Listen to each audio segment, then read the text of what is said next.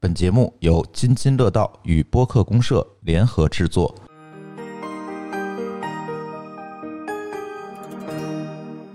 各位听友，大家好，这又是一期串台。哎，今天我们请到了生动活泼的徐涛老 师。 Hello Hello，呃邵，我老师相信大家都听过徐涛老师的节目，应该。呃嗯，，这是你们就俩是那个节目重合度很高的重，合度非常高，嗯就是几乎听我们节目都会听这个徐涛老师的节目。对，来老袁对我听那个徐涛老师的节目吗？我我听啊，我肯定听啊。就之前一直在听《硅谷早知道》，就是我嗯从鼓嗯吹开始，对，必须要互吹 对是吧？上一次跟演良咱们聊的时候嗯就说了嘛，其实这节目更多的就是让听众也了解一下，其嗯实播客这个圈子里的从业的大家互相之间都是有交流、有沟通的。对，而且我我特别想聊一件事情，就是上期节目结束之后，就是呃有很多的听友给我来反馈，其实他特别想知道一个事情，就是这些主播们的真实的一面儿。嗯，哎，你看在节目里啊，哎，徐涛老师很正经啊，就是哎采访大咖们啊，是说的吧？好像徐涛老师节目 外就不正经似的。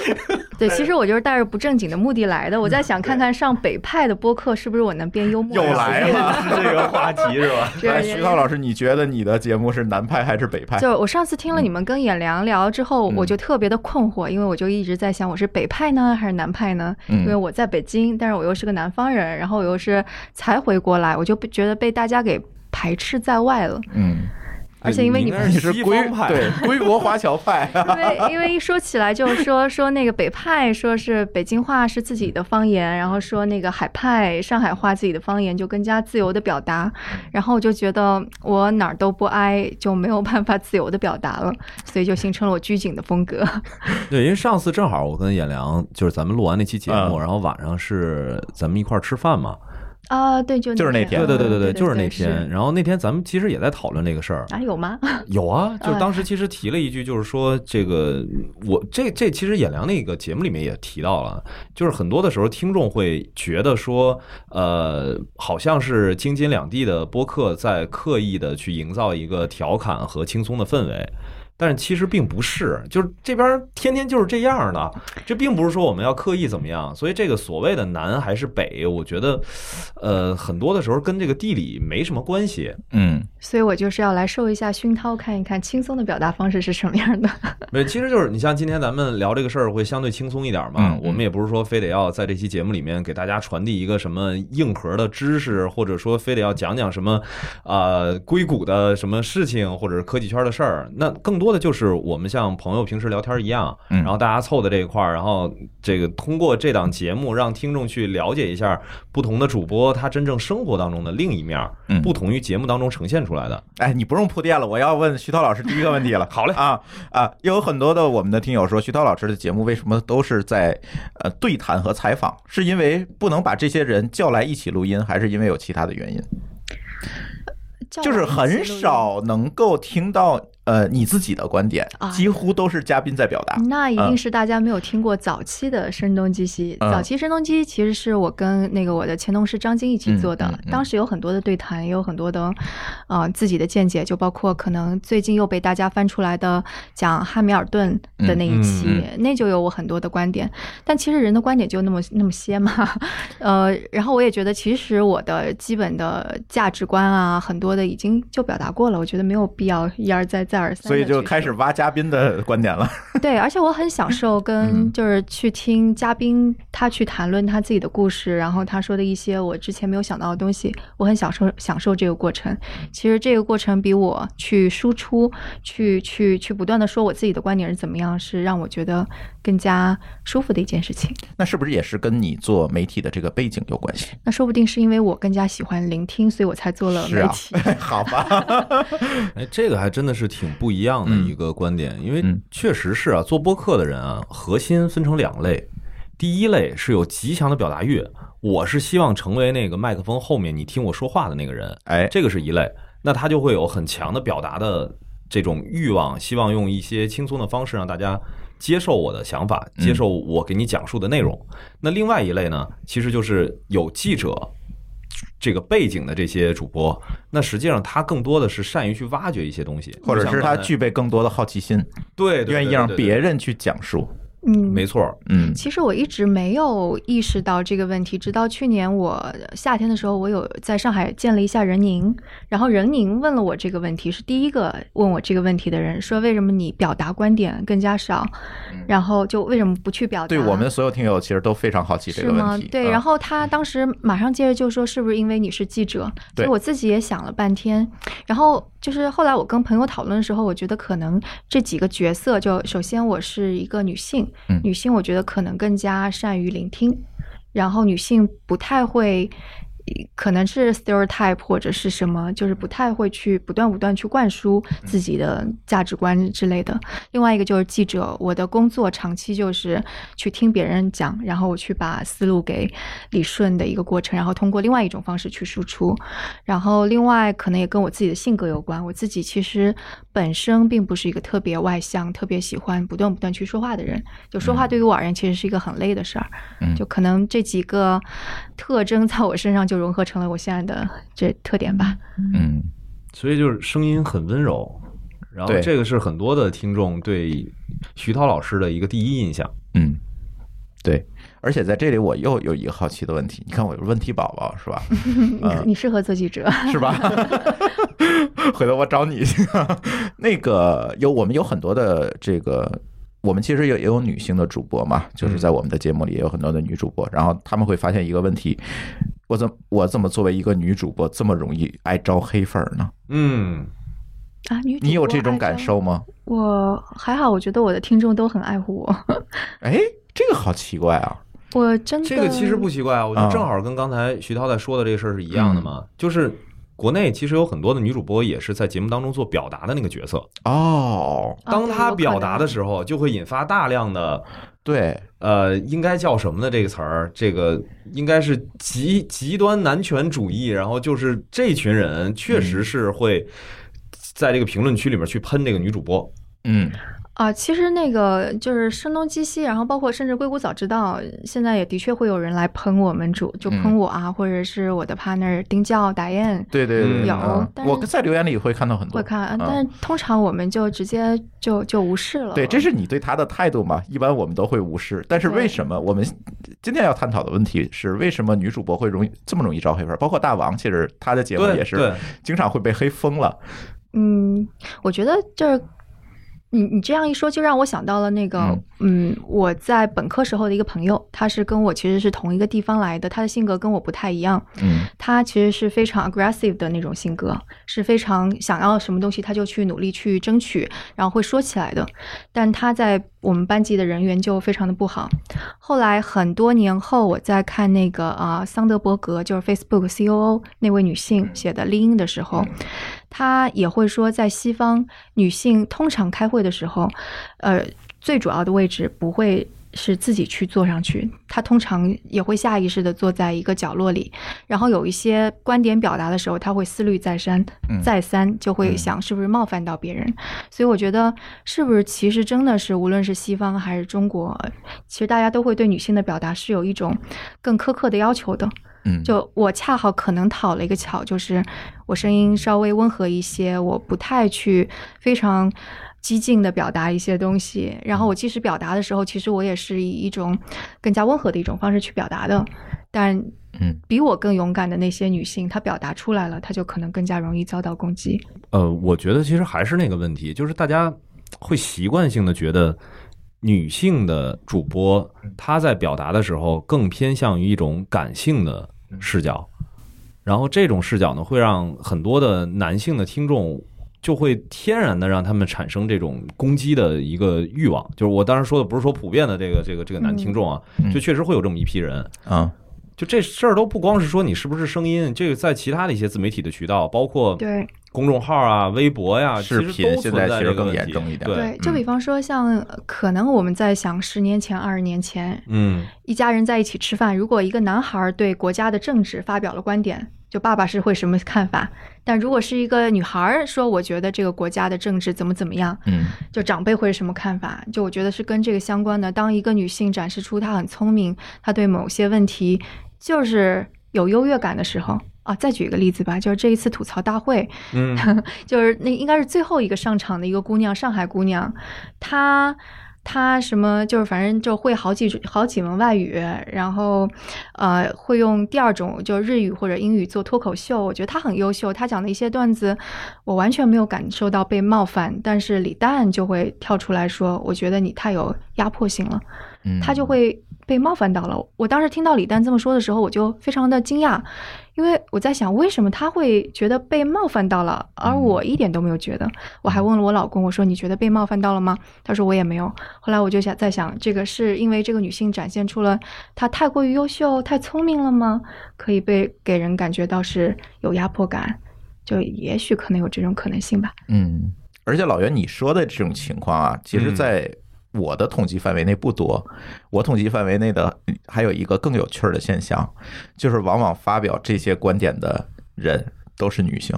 啊，哦你说你说是的批评批女评生的是基本都是女性来批评。真的吗？能够看出来他们的性别吗？呃，最起码在一些平台上我们是能看到的，对，而且其实。嗯无论是从看头像啊，还是名字，基本我们都能找到一些特征。我们去看，我们去看相对值就好了嘛，对吧？嗯，那可能在就是我受到的 批评当中，体感会不太一样。就比方说有一次，其实我们的一档节目做的还蛮好的，被举报了，然后哦举报我们的那一个人，那也有可能是男性。他啊是男性，他嗯是在各大平台上号召大家去去举报我 们，嗯，这种对一般都对是男生干啊的。这是个吗之前我不是还写过写过一个文啊章对对专门说这个事儿对是吗？哎，嗯挺讨厌 的。 哎，咱不聊这不开心嗯的话题了。 OK 呃，下一个话题，徐涛老师应该是啊、嗯媒体出身，然后呢，其实和我们其他的主播，刚才老袁你也聊到，和其他的主播可能背景不太一样，职业背景嗯，不太一样。那包括硅谷早知道这档节目，我们听可能也更是像一个呃媒体的表达方式，就是我来问嗯你来讲这种形式。那徐老师作作为这个一个媒体人来做播客，你觉得你会从播客里面得到怎样的一个预期，或者你希望播客给你的一个回应？这样一个节目形式或者这样一个受众的群体给你的回应是怎么样子的呢？就是其实我觉得播客它只是一种表达方式嘛，嗯它 podcast 就是它其实就一种音频的表达方式。其实我对它没有什么预期的，嗯我甚至有人会说郭德纲的相声在 Apple Podcast 上排名这么高嗯，它算不算播客？那我会说它也是播客。嗯所以其实还好啦，我觉得聊天它也是播客，它是新闻类的也是播客，只是我自己对自己的预期会不太一样。嗯就比方说，因为我觉得我是有专业的知识，我有十多年的这方面的从业经历，所以当我在就我也会说，我我花这么多时间做这个事情，我究竟这个东西对我的听众有什么作用？嗯那可能我会觉得我能够增加，就是就有更多的信息增量，这个是我追求的。我我你肯所谓定的信息增量是指的这个节目的信息增量，还是说这个每节目反馈给你的信息增我量呢每？一期节目嗯当中能够传递给听众的东西，嗯它一定是 OK 嗯要有信息增量的。当然，在追求这个过程当中，我我自己肯定是也得到了很多信息嗯增量。就很多话题，其实我在要做之前，其实我并没有那么了解，但我肯定要做功课，而且要做很多很多功课。嗯然后就自己也得到了很多好处，嗯所以基本上做播客给我带来的乐趣是跟我做记者给我带来的乐趣是一样的。就你会发现一些有趣的选题，然后你去了解这个话题，然后你去甄别说这个话题当中到底哪些对你的读者或者是你的听众他会感是兴趣。重要的，嗯对对，而且是有价值的。嗯那然后我把它做出来，是用一种更加好的方式把它做出来，所以就是基本上我相当于是把记者的记者生涯学到的东西用到了做播客当中去吧。嗯，那你为什么选择是做了一个博客，而不是以其他的一些媒介形式来做呢？啊，其他媒介形式也都做过，就比方说做记者阶段，肯定就一直在写稿嘛，嗯无论是专栏文章还是封面啊，还是长长篇特写，其实都有写过。然后视频其实也尝试过，但是就技术太差了，然后成本又很高，所以就嗯就只是浅浅尝而呃浅尝辄止。择止， 对对对对，你看嗯普通话不标准的人哎长折 纸，南方人太可怕了。对，是像播客，我觉得它很好的一个地方，就是因为嗯最开始的做的也是非常的嗯、呃简单，就跟同事一起，觉得是我在采访过程当中，哎呀，有些东西没有办法写出来，但是挺有意思的，我们就来聊一聊，以及当时只是做科技啊、创新啊这类的报道，但其实我的兴趣还是蛮广泛的，什么都想去看一看，然后聊一聊，所以很多其实也是跟科技没有关系的。但在这个过程当中，我觉得播客很好的一点，其实是你是把自己的一些文字没有办法表达的观点，以及你自己的性格、你自己特征，其实是能够通过声音这种方式表达出来的。而且你表达的更加的自由自在，你不需要像写文章一样结构非常的严谨，条理非常的清晰，字斟句酌，又是一个你需要全身。你为什么总要选这种词儿 呢？对啊，就是我是一个喜欢自我挑战的人，嗯 对，所以就是你，而且就是做了几期播客之后，嗯你会得到大家的反馈。呃当你有正反馈的时候，你就会觉得特别开心，你就会接着做下去。所以，结果就入了这个坑，现在就无嗯法自拔。 对，刚刚就说到这个事儿嘛，因为我我我不知道，就是我的印象到底有多少听众跟我是一致的。我每次听徐涛的节目的时候，我总会想起柴静，啊，对我也是，因为都是记者是吗？就是他会做这个内容呢，他会首先去参考一个这期内容能够带给听众的价值。嗯就像柴静在做的所有的这种呃采访的一些内容，包括之前比较火的那个是叫啊，苍苍穹穹之下对苍穹对之对下对就是他是通过了一个对某一个事件的一个很深度的一个报道，然后把这样的一个社会问题，然后抛给了公众。同时，柴静她的这种比较细腻的那种，呃，通过节目所传达出来那种细腻的、敏感的那种心思，就是我在听你的节目的时候感受是一样的。我觉得这是一个超级大的恭维呀！ 啊，这这这真的不是，我不知道有多少听众跟我现在的感觉是一样的啊。我我我我对，我如果是一致的话，也可以在评论区这个啊呃回复打个什么一下对回复一下，啊回复一下，对对对对对对。嗯然后，其实我们现在回到另外一个话题，就是说，如果我们现在的感知，比如说听到徐涛老师的声音，会天然的联想起柴静，那其实我们反过来再说，到底播客是什么？那比如说，我们去定位柴静在做的这样的东西的时候，实际上我们会认为他在做的是一档电视节目，嗯，它是基于电视这种媒介下所生产出来的内容。嗯，那同样在电视上，我们还能看到影视剧，对，能看到综艺节目，能看到焦点访谈，就这个感觉，就像说我们实际在听播客的时候，就像说哎我喜欢看电视。跟这个感觉是一样的。对那当我想看电视的时候，我们肯定不希望说这个电视上永远都是非常单一的内容。对，嗯打开以后就是新闻联播，打开以后嗯就是这个新闻三，哎不对，那个就新不闻能这种专门的新闻频道啊啊，这个当然当然另不说能够了。都是或者是访谈类节目或者相声。对对对对对，对，因为你要我特别可以搭配害着怕。听众会拿某一种节目的形态来定义这个媒介。播客就是一个天然的一个媒介，它跟广播、跟纸媒、跟电视，它其实应该是一个同等的概念下的东西。对，是当然，这个因为我们现在说做节目的人也叫播客，嗯做的那档节目也是播客，这个媒介呢也是播客，都是一个 词，所以就会造成一哎个对混淆。所以老袁，你应该跟大家作为我们这里面可能唯一一个呃正经学媒体的是吧？ 对，这确确实是对，你要跟大家来这个系统学解过释一下这个之间的什么叫媒介，什么叫媒体，你你得给大家先扫到盲。我觉得现在大家都混着来了啊，对，现在就是也我这说扫嘛，其实就是一很简单的科普。我因为我也在网上我大概搜了一下，就是这个关于媒介跟媒体的这个定义，呃，我还是不建议大家搜的，就是看完了以后啊就更晕了更晕了。对，因为他那个解释纯粹就是不说人话。什么是媒介？就是我们接触媒体内容的介质。嗯，这个介质包含了印刷的产物，包含了比如说像电视、互联网这些东西，其实是我们在讲的媒介。啊，它是那一个技术属性的，对，嗯然后媒体实际上是依托于媒介上面所出现的这些内容。嗯哼，那媒体机构是生产这些内容的机构，你比如说像呃津津乐道播客网络，这就是一个媒体，基于播客这一个媒介的一个媒体机构，包括生动活泼也是这个概念。那另外一个就是这个是在整个呃传媒这个领域来说很难去跟大家简单的讲清楚的一件事儿，就是媒体除了能够代表这一类的内容之外，在整个的传媒和营销语境下，媒体还代表另外一个事儿。嗯就是我们所谓的可以去投放的媒体。我举个简单的例子来说 OK，我大概懂了你的意思哦比。如说现在我有一个商品，我需要去做广告。当我做广告的时候，我就要去投放媒体。这个时候，这个媒体的概念就会发生变化，嗯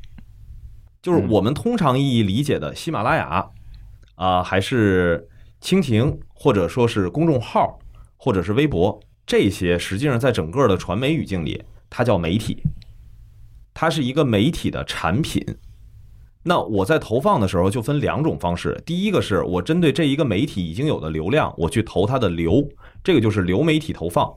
就相当于我投的是你这个大的产品里面的所有流量。第二种投放方式就是所谓的内容营销，或者叫社会化营销，是我把这一个广告的内容投放在你这一个媒体产品里的特定内容当中。但是这个在投放的时候，我们都叫媒体投放，嗯，这里边就会又把这个媒体媒介这个概念全部给混淆掉，因为负责媒体投放或者叫媒体采购的这个部门又叫媒介采购部，啊好乱啊，所以这个词儿真的是一个很难去跟大家普及的一个一个一个概念。但是我我还是倾向于说，正好赶上今天是跟徐但涛为，什么要普及这个呢？就是因为做播客的人并不知道自己在做什么，啊，嗯，这就是刚才我我问的你的就第二个想问聊题，天嘛，对，就是说我表达是没有问题的嗯，但我表达出来的这一个内容，这一个产品，它实际是一个什么样的东西，这个会嗯很大程度影响到他对于自己所生产的这一个内容产品的定位。嗯当他不知道的时候，他就觉得，哎，这是该是什么呢？可能现在大家都觉得，只要是个人的表达就叫自媒体，然后这个自媒体这个事情就可以让朱峰老师来来给大家再再再稍微的科普一下这嗯个自媒体。这给给目前的整个的媒体环境造成的一个混乱，呃，对，其实这个混乱，呃，不是今天才有的，这个从当年的这个微信公众号时代其实就有了。在微信公众号时代之前呢，我觉得那个时代就更像现在的博客，嗯，就是比如说大家去牛博网或者是新浪去写这个博客。是吧？是在那、那样一个阶段，大家呢其实都是在一个自我表达，在一个去中心化的自我表达的一个过程当中，你甚至说可以说点不能说的，是吧？都没有问题，在当当时的那个监管语境下都没有问题。但是在这里就会有一个问题，在当年其实我们也讨论过同样的话题，什么是博客？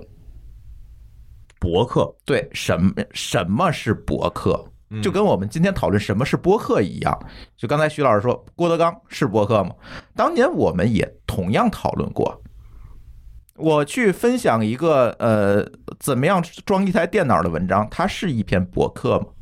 还是说我必须要表达某种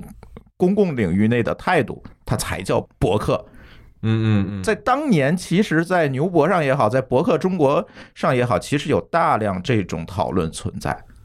所以当时是不是很多的博客的读者也会跟现在的播客的听众一样，是的，会产生一个对博客这个定义的一个争议？呃，或者他用这个去反向的去对博博客的内容有一个预期，这样的才叫博客，嗯那样的不是博客，我不应该去看。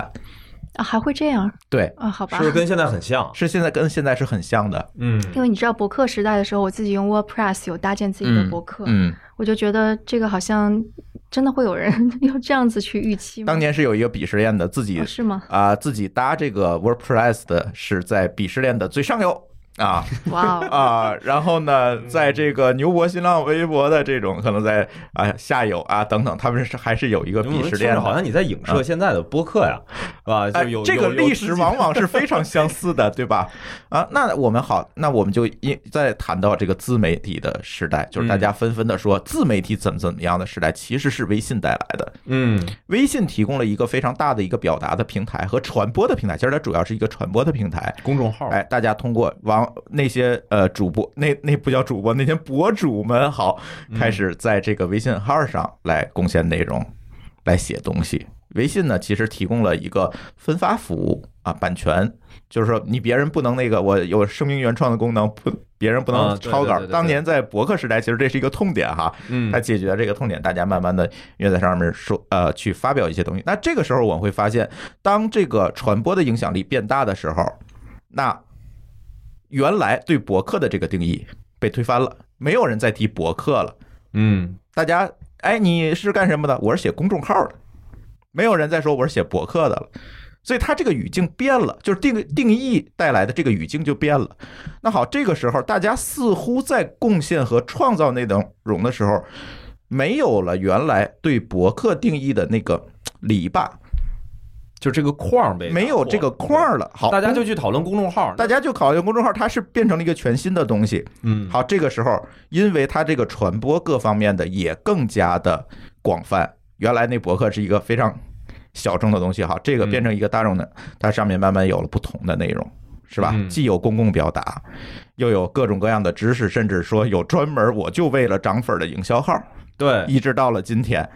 啊，对这个依然样还是个子，这才是叫自所谓的自媒体。嗯对，但仍然在这个自媒体的语境下，刚才老袁你说那些学院派的定义，它其实是不存在的，没错没错，没错它只是叫了自媒体。但是如果我们把它把这个词拆拆开，什么叫自，什么叫媒体，其实往往如果从你学院派那个定义上来看，其实它是对不上的。对，所以嗯每年这个传媒的一些峰会啊，或者是行业的一些讨论的时候，就永远都会讨论一个问题，就是嗯媒介和传媒呃和媒媒体体是不是消亡了？嗯，就是因为每一个人都可以，他的表达可以成为一种媒介，嗯可以成为可以成为一个个体的媒体品牌。在这种情况下，那媒体跟媒介实际上就没有任何所谓的权威性了。呃，或者是说你如何定义媒介？那互联网就变成了一个大媒介，甚没至错是没一错个没唯错一的媒介了。对，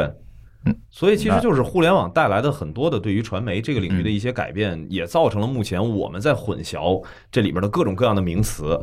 我有时候就觉得这个完全都是人类给自己带啊来嗯的带来的困难啊框框对对所以你就说概念这个东西本来就是虚无的，你把它造出来，然后框住自己了，那你就嗯真的框进去了。但其没实根本没必要，我觉 得。非常这没就必是要回。到一开始说的那个问题嘛，就是我们没有必要再去给播客做一个什么样的定义。其实很简单，就是大家有一个表达的欲望也好，有一个好奇心也好，然后你用音频这样的方式去表达出来，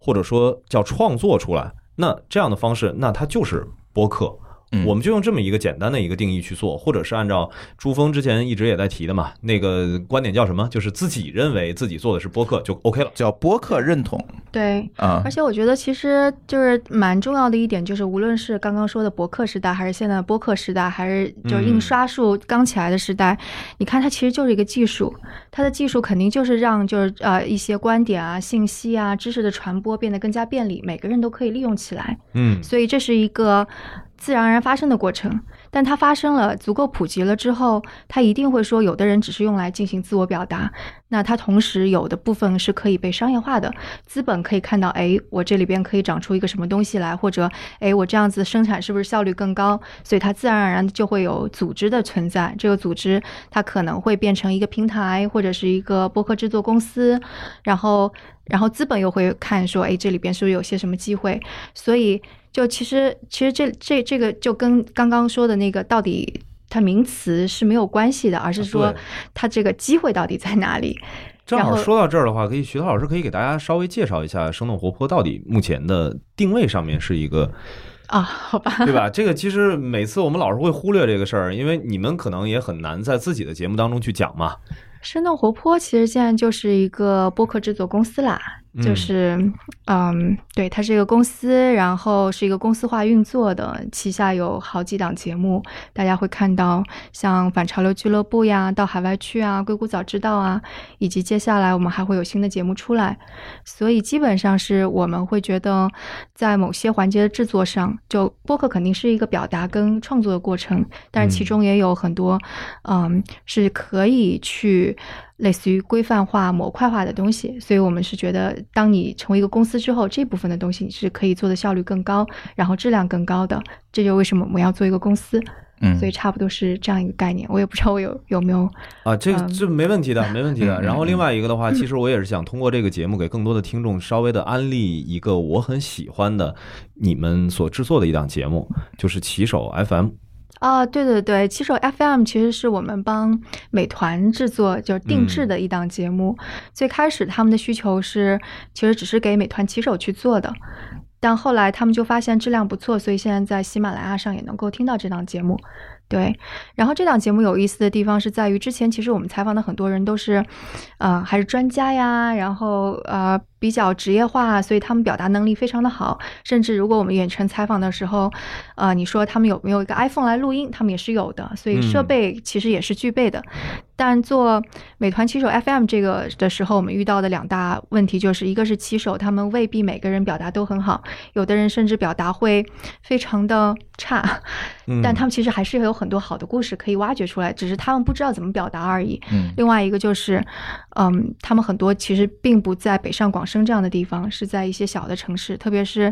我们在疫情期间，我们还采访了武汉的骑手，那那个时候我们更加是连个录音设备都没有办法帮他们寄过去，所以通过那个，我们还是就公司的力量也就发掘出来了，就我们能够找到一整套的方法，说像这种情况下，怎么能够让一个普通人，在一个非常没有好的设备的条件下，也没有经过任何呃演讲或者是语言的这种训练的情况下，能够把自己的故事讲出来，就这个我们是还是蛮激动的。这个现在这个项目快要 close 了，嗯，因为我我为什么特意在这儿 Q 一下这个事儿啊？就是我也是想说，别陷入一个误区，就是你非得有很强的表达能力的人才能够去进入到播客的这个内容产业当中嗯，并不一定。因为有像徐涛老师这样的优秀的记者，嗯他可以去挖掘，可以有一一整套的方法去去把这个内容生产的很好。然后包括像这一次的罗德伯格大赛的冠军，就是呃王王岳洲的这个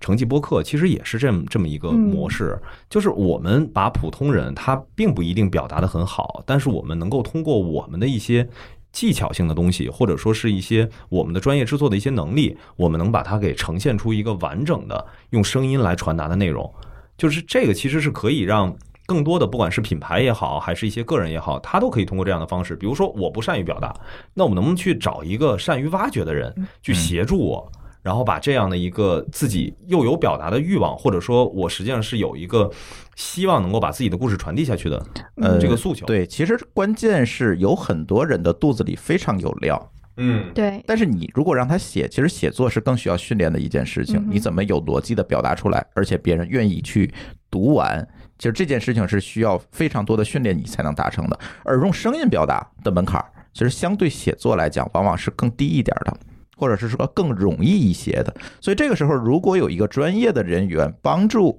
你、引导你来进行这种表达，往往其实做出来的节目的效果应该不差。就这是还是回到原来对电视上嘛，那《对东方之子》讲述老百姓自己的故事，那不就是直接采访老百姓吗？啊对对，其实就我们在做美团骑手 FM 这个里边，你会发现，就尽管有些人他的表述不好，甚至有口音，但是你能够听到他里边的情绪。是的嗯，就比方说，在疫情期间，我们采访一个骑手，他表达非常的不好，而且他说话非常的慢，就慢到我都觉得要窒息的程度。但是嗯其中有一段会非常打打动我，因为他不善于表达嘛。但是他说他当他回到武汉的时候，他停了很长时间，说那个时候我就发现大街上空空荡荡的。然后他就说以前的繁华都没有了，他就简简单单说出这句话来，就就突然就能够让人觉得很感动。嗯所以他语言当中，就虽然他表达不好，但他语言当中的情绪，然后他的每一次停顿，他停顿停停顿当中表现表现出来的那种感觉，嗯其实听众是可以接收到的。然是后的这个是文字完全就，除非你的真的是文笔非常好，但你要是的用大 量对的 大量的词修藻饰词， 对是 去才把它形容出来，嗯就远远没有像他这么简单说出来能够击中你。没错儿。所以这里就有嗯一个问题，就是呃，之前我们很多的听友讨论过这件事情，要不要去倍速的去听一个节目哦，还有这个讨论啊，啊、哎我我们就其倍实是速是 吗？但是我们倍其实是非非常反对这件事情的，是因为在声音这个媒介里面，嗯，停顿也好，语气词也好，这些东西都是你表达的一部分。它是为什么我用声音去表达？是因为它就多了这么一层情绪的维度。你如果倍速去听，那好，这些东西你都听不到了。呃，我其实你是丢失了一部分信息的。我觉得这个事儿更像是什么呀？比如说，如果是我听新闻，嗯，那我现在希望快速的把这个信息接收到，我倍速一下没问题。我新闻根本就不会去听，我我会去看，我就啊对没有听新闻的习那惯。如果请现在听硅谷早知道， 硅谷就硅谷早知道就是访谈嘛，它更嗯呃，像八点一刻我就不会去听。嗯，OK，对，那比如说你现在嗯是在看一个小品，是在听一个相声，嗯那你还会不会选择倍速？嗯，对就这个里面其实它是有它的内在的一些，就是不同的内容，它它实际上对你是不是能用倍速的方式去收听，它还是有一定的限制的。其实有些播客它是观点表达嘛，然后我觉得倍速，就我也很经常倍速。我记得有一次特别搞笑，是我听那个梁文道道长的八分，嗯，他但我道长其实语速还是偏慢的，所以我对对通常都对对会倍速。但他那一次讲到了一个就是国外的一首民歌，然后说非常的忧伤，但因为我倍速了，所以那首歌是非常的欢 快，感觉完全不一样，所以我就不得不要把手机拿过来暂停，拖到之前，然后去听这首忧伤的歌究竟是什么感觉。但是脑子里头已经被刚才的那个洗脑了欢快洗 脑了。这个音乐就是这个问题，我们为什么后来就把呃这个节目的电乐去掉了，就没有背景音乐，就是因为我们会发现很多人会倍速听，然后倍速听的时候，这个背景音乐就完全就变调了，就是都是很搞笑的，就变成欢快乡的村小小调调。儿。对，欢快欢欢快的小调，对，对对，嗯，对，徐涛说的这个问题，其实确实是启发了我。就是我是觉得，为什么选择一个声音的这样一个媒介作为一个表达的方式，嗯，它更多的其实是多了情绪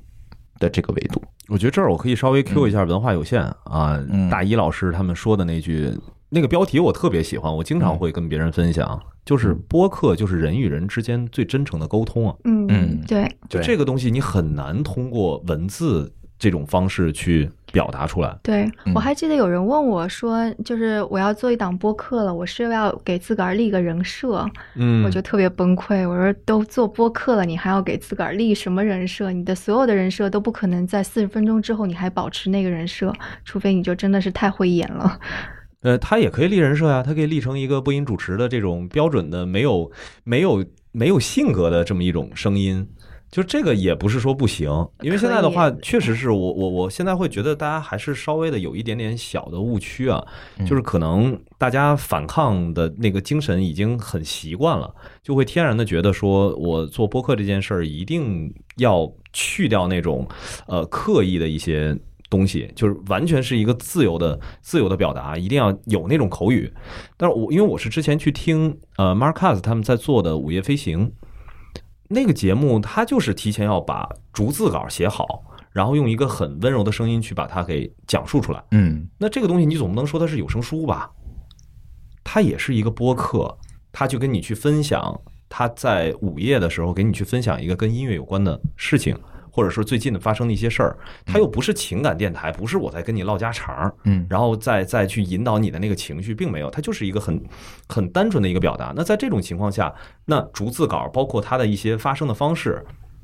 它在声音上的一些控制，那这些东西就是一个必要的技巧，嗯所以我觉得这这个事儿，这个真不是普通人能做来的。啊、对对对对对，因对为我们刚好这周一做了一个培训，是请了一个那个央视的记者，啊驻外记者来给我们做培训，就说在播客当中，就哪些其实我们是可以避免的。所以他最一开始他就解释了为什么，类似于就是呃广院呀，他们要嗯就是每天早晨对着练声墙、啊，对八百标兵蹦北坡，哎，我居然说哎出来呀了。，出来了，太厉害 了，对，就是他，他要他要这么去练习，然后他还嗯说，就给我们示范了一些嘴部的运动，嗯真的是要长年累月，你才能够有那种就是稍微有一点，就感觉到好像你说了半个小时之后，依然能够保持那种他说的是枣核形儿的发音的那种感觉，所以这个是要长年累月的。的的去训练的，包括他说像有一些主持，他能够在不同的场合有不同的感觉出来，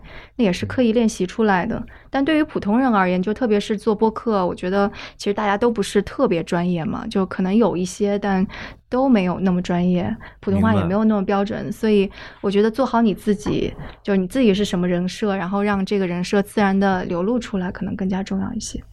嗯嗯，我我同意这个观点。其实我刚抛出这个事儿是什么意思呀？就是很容易啊，我们在聊播客这件事儿的时候，容易矫枉过正。嗯，就是当有人打开一档节目，发现里面带着播音腔的时候，啊、就反感了， 就开始是有吗？反感的情绪了。 是就这这个样事儿是让我觉得很，对，就是我我我我我其实，在录节目的时候，我会刻意的尽量的避免自己把以前学播音主持的那个状态拿出来哎，。你你是也是对着大树来喊 吗？呃，我们那时候确实是会是会练气的啊，就是练你的发声方法，因怪为不得你声音那么的浑厚，呃，对，因为你不同的部位的共啊，就是别别讲那么专业的事儿了，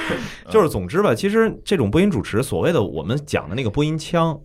它会稍微的拉开一点你跟主播之间的这种亲近感。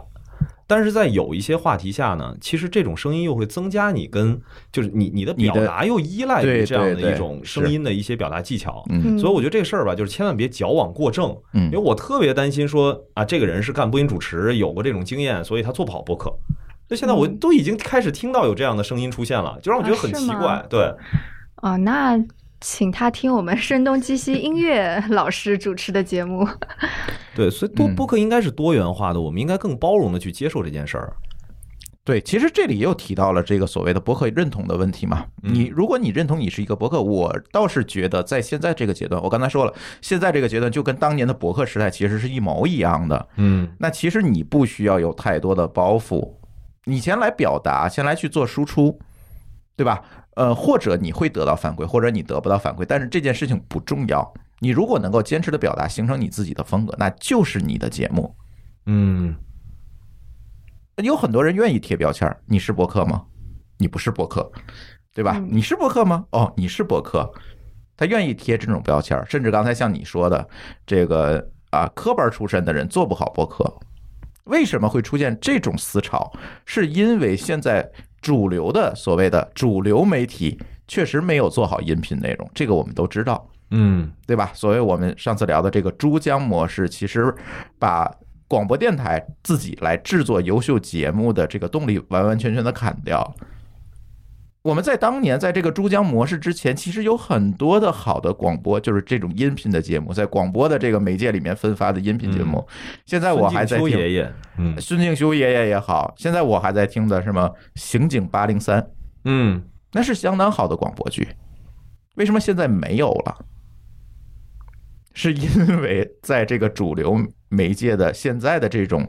播音模式的是内容制作模式的语境之下，他做不出来这样的内容，或者他没有动力去做这样的内容了。就正好我们现在也在跟广电系统会嗯合作嘛，不，这里边确实是有一个很大的问题，嗯，它这个节目啊更新是日更，对，在日更的情况下，就算是呃广电的这些从业人员，他嗯希望很深入的去准备一个内容，他没有时间，嗯，他只有一天的对时间需要撑满两到三个小时的时段。这个对他来说，其实是一个非常非常难去坚持下去的事儿。对那最后可能就变成了哦，OK，我组建一个小的制作组，然后你有专门的人去把今天的话题筛选出来，然后一些相关的素材、新闻的内容给到我，剩下的时间就是咱就闲聊吧，嗯，反正咱把这念个时间念留言嘛，对，啊可以啊念留言，然后嗯到一定的时间点推上去，开始进广告。好，嗯我的任务完成了。对，所以会形成这样。所以以现在导致大家对传统媒体是有一个误区的，所以才会造成说哦，OK，你传统媒体或者是你科班出身的，你就做不好这个内容，是因为现在的传统媒体或者叫主流媒体，它没有好的内容，而不是说这些人做做不到，这是两回事儿。不过其实这个现象一直存在啦。你说那个科技大公司，我们说一个小嗯创业公司出来说大公司做不好，其实也是一样的道理，对，对吧？对就是阿里出来的、腾讯出来的，原来投资人都特别倾向于他们，好投钱。后来投资人发现这是一个坑，就是他们从里面出来的是没没有办法把一件事情从零到一的做好。嗯，嗯，对，那换一个，就是我其实一直挺想问徐涛的，就是嗯其实也是希望你能够跟所有的听众去分享一下，就是你的记者的这个从业经历，是不是可以去复制到其他一些想进入到播客领域的一些新人？比如说，他就倾向于我要请嘉宾到现场，然后我要去挖掘这个嘉宾的他背后的一些故事，或者说是啊可以的表达，对就是这个东西是不是可以去训练的？就是绝他绝对可以，完完全是可以的。因为现在我们团队，你看，像我们团队非常小，嗯然后几乎嗯，最开始的时候我们还有分工，就说啊，你负责专门负责后期，你专门负责文案。但后来我就发现，我们团队小伙伴都特别有创造力，但他们也不是记者或者是新闻系的科班出身，但他们也想参与采访，所以相当于是我也会说，哎，你们想要采访谁？我们来琢磨着怎么把采访提纲写出来，你应该怎么去采访。然后有些采访如果就是类似于对谈的感觉不是很好，那我们是不是可以做成一个类似于更加故事性一点的？就比方说反潮流俱乐部有一些你听故事性很强的，那可能是因为我们对谈的这个 flow 没有那么好，啊，所以做成那样的。所以我觉得这些其实没有太难，就其实是一个不断练习的过程，跟做记者差别不是很大。然后唯一可能要注意的就是，你记者会感受不到就整个的那个聊下来的 flow。就比嗯方说，我觉得那个朱峰老师还有老袁你，你们这种对话的感觉非常好，但并不是每个人都能做到这一点。啊，就这个是一个可能有点哦嗯天赋的感觉在里或面，者或者是经验。熟悉的程度其实也有很大的对关系。是对对嗯，对嗯，对。但是这些就是，但是你说真的要去做一个采访，挖掘一个故事，我觉得很多人做个，呃，三聪明的，我我看我们团队聪明的人，有时候做个两次，他就能够完成度非常高了。然后就是有些做个三四次也可以了，对，就是总之这个里面其实是有技巧存在的，有技巧，对。嗯而且我们其实现在就我们自己内部会有一整套的文档，嗯什么 hosts one o one，就是 什嗯么主播一零一，然后采访一零一，就这种文档我们都是有的。嗯，啊，对，其实我们 也有，啊呃，不然的话你是没有办法让一个素人嗯，立刻的进入状态，知道这期节目我应该怎样开始。其实这件事情迈出第一步是非常难的，你必须要给他一个 menu，告诉你应该第一步、第二步、第三步、第四步应该怎么去做，你应该注意什么，应该怎样的去表达是更安全的。所以在这种情况下，一定是要有一个东西给他一个指引的。哎，我觉得咱们完全可以去针对想要做播客的这些人，如果他做的这个内容，他的定位就是要去做采访类，嗯或者说是让嘉宾来做主输出位的这种节目，其实可以联系咱们一下，然后看看是不是我们可以去专门的去训练一下大家，或者是哎分享一下这个经验。嗯嗯，嗯完了，老袁你要进入教育领域了，开培训班了是吧？不是这这个这个我我这不算打广告吧，因为嗯之前我跟黑水公园金花我们其实研究过，就是嗯金花跟我提说，她做了这么多年的播客节目啊，她其实有一整套的。假如你是一个输出的人。你是一个在里面去讲故事的那个人，他有一整套的方法能够教会这个人怎么样更好的表达里面的一些技巧。啊嗯，但是呢，他就不会去做采访，因为他永远都是那个拿着麦克风就不就撒就手不的撒人手那个，对对对，所以他并不会教别人去挖掘对方，就是挖掘一个嘉宾怎么让他去做这个相应的事啊所以儿。我可以拿我的采访技能去换金花老师的。对对，你们两个人可以交换一下。 对，技能互换一下，对吧？嗯，是这样，就是这次我们做这个《蓝海之下》的这期节目，其实也遇到了这样一个挑战，就是那位嘉宾呢，其实他是一个在考古领域非常非常资深的一个人，水下考古，他是潜水潜到这个沉船里面去考古，但是他无论是文字表达，还是说这个语言的表达，都比较差。就是他写了一本书，叫这个《再见经远》，就是当年这个考察这个经远号的呃潜到下面去看这艘船的这个整个的过程。啊输在这儿那哎，那你去看他这本书，嗯，你翻开会发现都是图。为什么都是图？是因为他的文字很难把这本书撑起来。 嗯，啊，好，我就字儿不够，拿图凑嘛，所谓的。但是当然不影响这本书是非常精彩的，因为都是他的真情实感。嗯但是如果靠这本书你去看，你是没有这种同理心，能够感觉到哦，我当时是一个非常激动的心情，或者怎么样，就是文字它是表达不出来的。嗯那好，叫来录播课，叫来录播课也会有这个问题，他就非常非常的这种紧张。拘谨，嗯非常拘谨。为什么拘谨？是因为他不知道他说什么才能让别人理解他。啊，就是因为他是一个相对来讲，我是觉得就是这没有贬义，就是相对来讲情商低一些的人，嗯，就是很难建立这种快速的和别人建立同理心。这这样的人，往往像我们采访的很多对象都是程序员啊什么这些这些人，几乎吧对对对都是这种我在硅谷做采访也对遇到过，就对很聪明的程序员，但他没有办法聊出来对这种是让别人非常能感同身受，或者是有同理心的这样一个状态，所以这个时候你就要疯狂的去引导他，教给他你应该怎么去表达，才能让别人建立这个跟你这个思维的频道能同步。就是能把你的情感能够通过声音这个方式给传递出去。对所以你怎么跟他说的呢？呃，当然这里面也有很多技巧了，比如一开始我可能会请来其他他非常熟的人，嗯，跟他一起录音。那这些人他们之间有一个信任或者有一个默契。嗯那通过这种几期的录音下来，他大概知道了，就是他找着自己的表达的状态了。啊，所以他是会愿意花时间来多录几次，他是吗愿，意，他其实是哦非常愿意表达人，他就是不知道怎么来表达，他不是嗯那种我啊我不表表达不好我就不表达了，不是这种。嗯他还是愿意表达的。那好，当录了这几期节目，我把他的熟人撤掉之后，哎，我发现可以了， 嗯，对，因为他这是个找到很好那的种技巧嗯感觉和状态了。当然，这个不适合于所有节目，比如说这嘉宾就来一次，对，这个 是，就比较。对，但是我是觉得，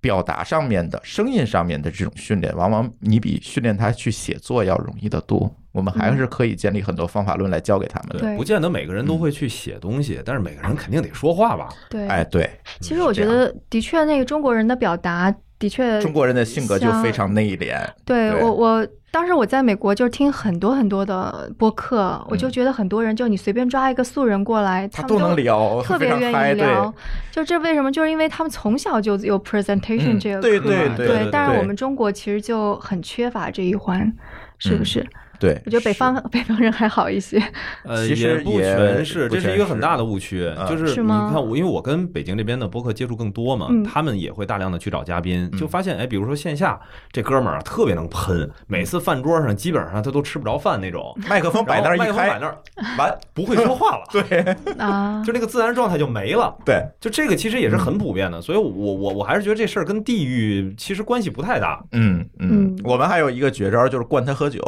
哎，对，啊是我觉得喝酒是个好是方非常好的方法嗯，就是对这是快速的让他打开状态的一个非常好的方法但。千万不能喝高了。呃有一次就喝高了，结果这期会节怎目样没录， 晕了。所以那个咱公社这边不是在三里屯那儿的酒吧里边搭了一个录音间嘛，就是方便大家实在进入不了状态怎么办？哎，就来我这儿先喝一哎杯，免费吗？对播客免费，这个我是可以承诺的。对，呃，所以有很多办法，我觉得还是回到一开始老袁这个话题了。嗯我我是觉得声音的这种表达门槛其实还是比较低的，而且能够更好的去建立他跟受众的这样一个信任。所以我今年做的事情，更重要的就是倾向于去通过播客来建立你自己的个人品牌。其实要做这件事情，以前我们去建立个人品牌，可能要花很大的精力，比如说我要学会怎么写公众号， 嗯，啊，或者是我怎么去运营我的这个群，是吧？甚至我开个小蜜圈儿，每天要保持这个内容的更新。其实对于很多来人来讲，这个是做不到的。尤其你不是在媒体领域或者是所谓的这个 TMT 的领域，你不是这个领域的人，比如说像那位潜水的嘉宾，他一搞潜水的，你说这些东西对于他来讲全是盲区，怎么办？那好，用你的声音来来表达。这对于建立他个人的品牌其实是非常有帮助的一件事情，而且我相信这是门槛最低的。你说让他录视频，这事儿很难，就像刚才徐涛老师说的，这个录视频太复杂了，嗯确实太复杂了。但是立一个麦克风，用你的声音去表达，在我们的引导之下，你用声音去表达你自己领域的、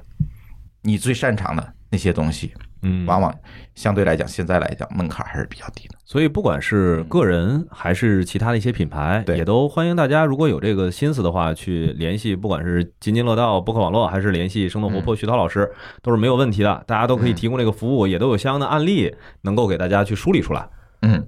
就是先帮你们把这广告先打了，哎对吧？太棒了 对没错。我们听友现场提问说，是你有什么契机决定到海外去做第，呃，就是做决定做那个到海外去的第二季的，做成这种付费的节目啊？啊，现在这个付费节目卖的怎么样？嗯，对，到海外去，其实按理来说，第二季是应该在四月初嗯上线的，但是因为疫情期间，其实的确现在大家也都知道，中美关系很紧张，很多地方其实也还没有不让通啊到海航外去，嗯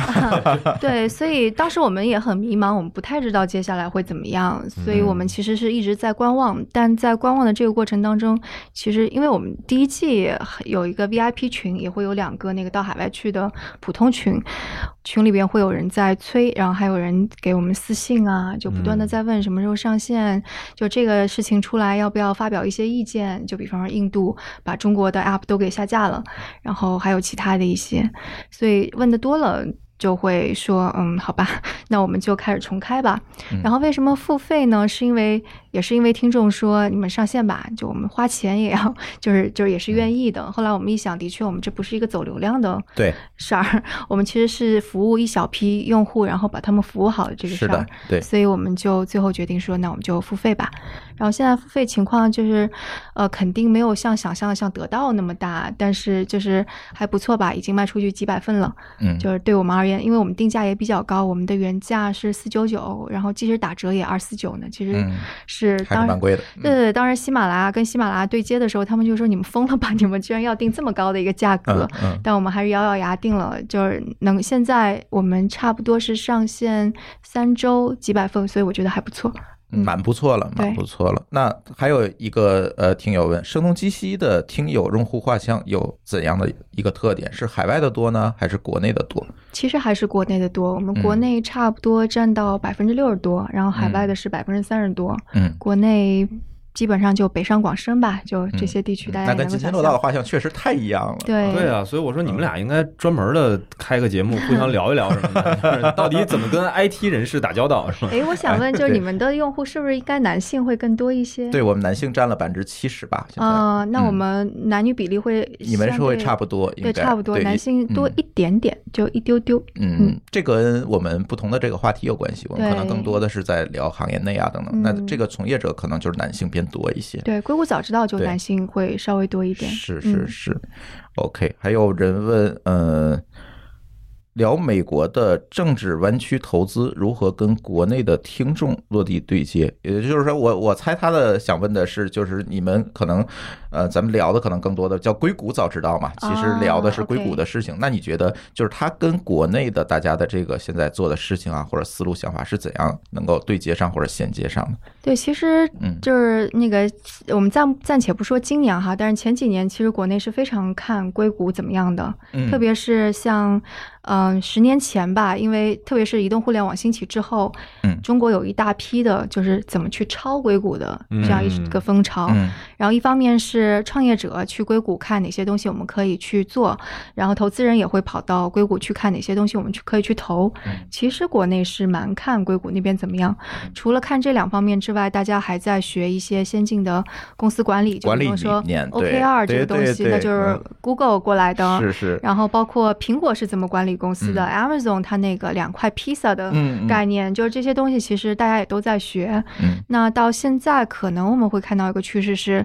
嗯、中国会觉得，诶，美国好像没有太多可以去抄的这种 to C 的方向了。嗯但 to B，像在今年，就如果对创业投资会感兴趣，就知道可能 to B 方向其实今年中国是非常火的。是是，对，是嗯所以 to B 领域其实还是有在看国外究竟是怎么发展的。对对对嗯， ，OK，哇，哦你这个听众问的问题都太硬核了。我一开始啊我本来以为你的听众会问，哎，你见到徐涛老师了，你描述一下徐涛老师到底长什么 样？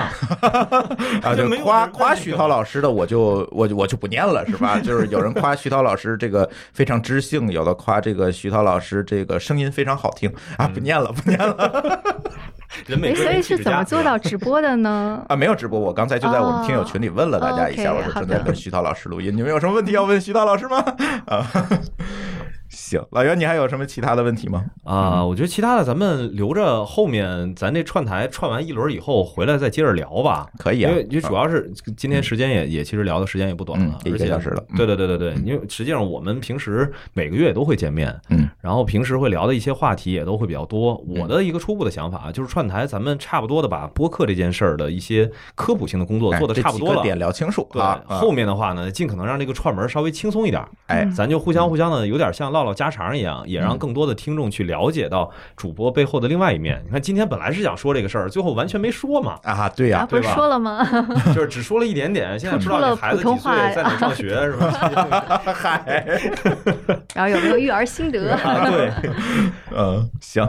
那没事儿，咱后面还可以接着有很多的机会聊哈。嗯嗯，行，那我们这期串台呢，我们就先串到这里。嗯啊然后听众希望我们接下来找谁串啊？啊欢迎大家踊跃留言。留言在我们嗯的这样吧，在我们那个这期串台的小宇宙的这个串台的这期节目下面，大家留言，我选出前五个